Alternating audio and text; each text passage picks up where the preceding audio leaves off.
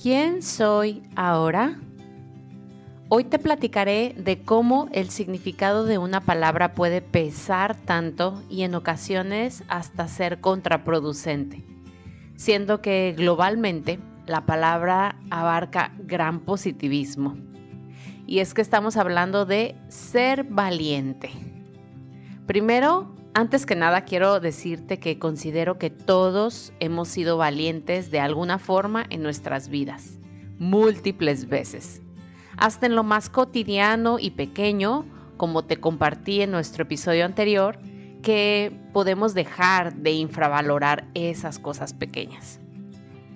De niños, cuando vamos por primera vez a la escuela, de adolescentes, salir a una fiesta con amigos y decir que no a algo, de jóvenes al salir con alguien que nos gusta y permitirnos enamorarnos, de más adultos al adquirir un crédito o comprar una casa, un carro, al casarse, al tener hijos, al mudarte a otra ciudad o hasta otro país.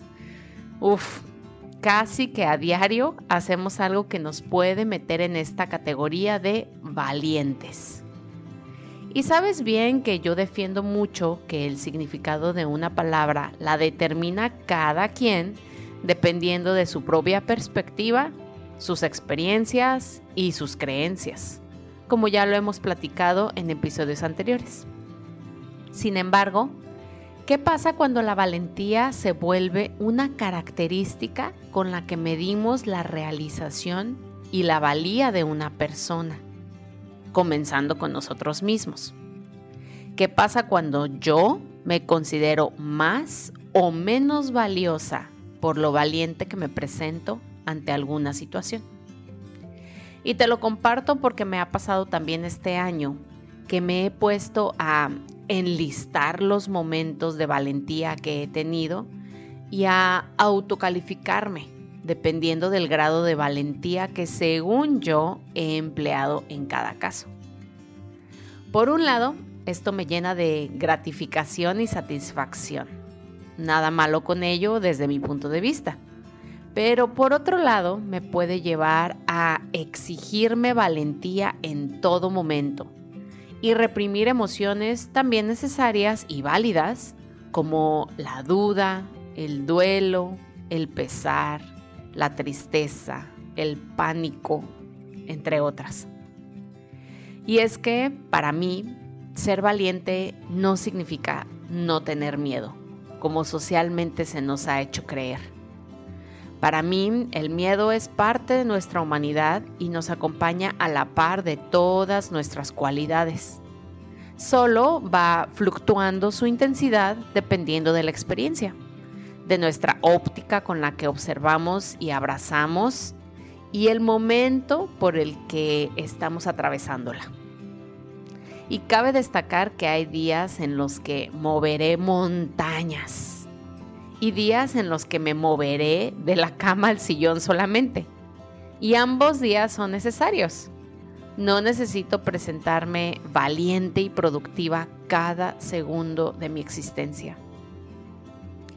Esto llegó a ser súper duro porque entonces me fui al otro lado del espectro, pues empecé a rechazar y a resistirme cuando la gente me decía que qué valiente era.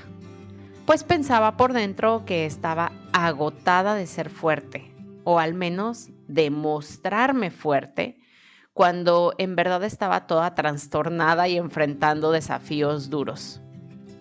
Y desde el ego sentía que tenía que seguirme mostrando valiente para ser reconocida. ¿Sabes a lo que me refiero, verdad? Hoy entiendo que el espectro de la valentía es amplio y que esta no define mi valía o mi merecimiento. Que nadie me está calificando del 1 al 100, qué tan valiente soy y que por eso entonces recibiré un premio o algo así como muchos de nosotros fuimos condicionados desde pequeños.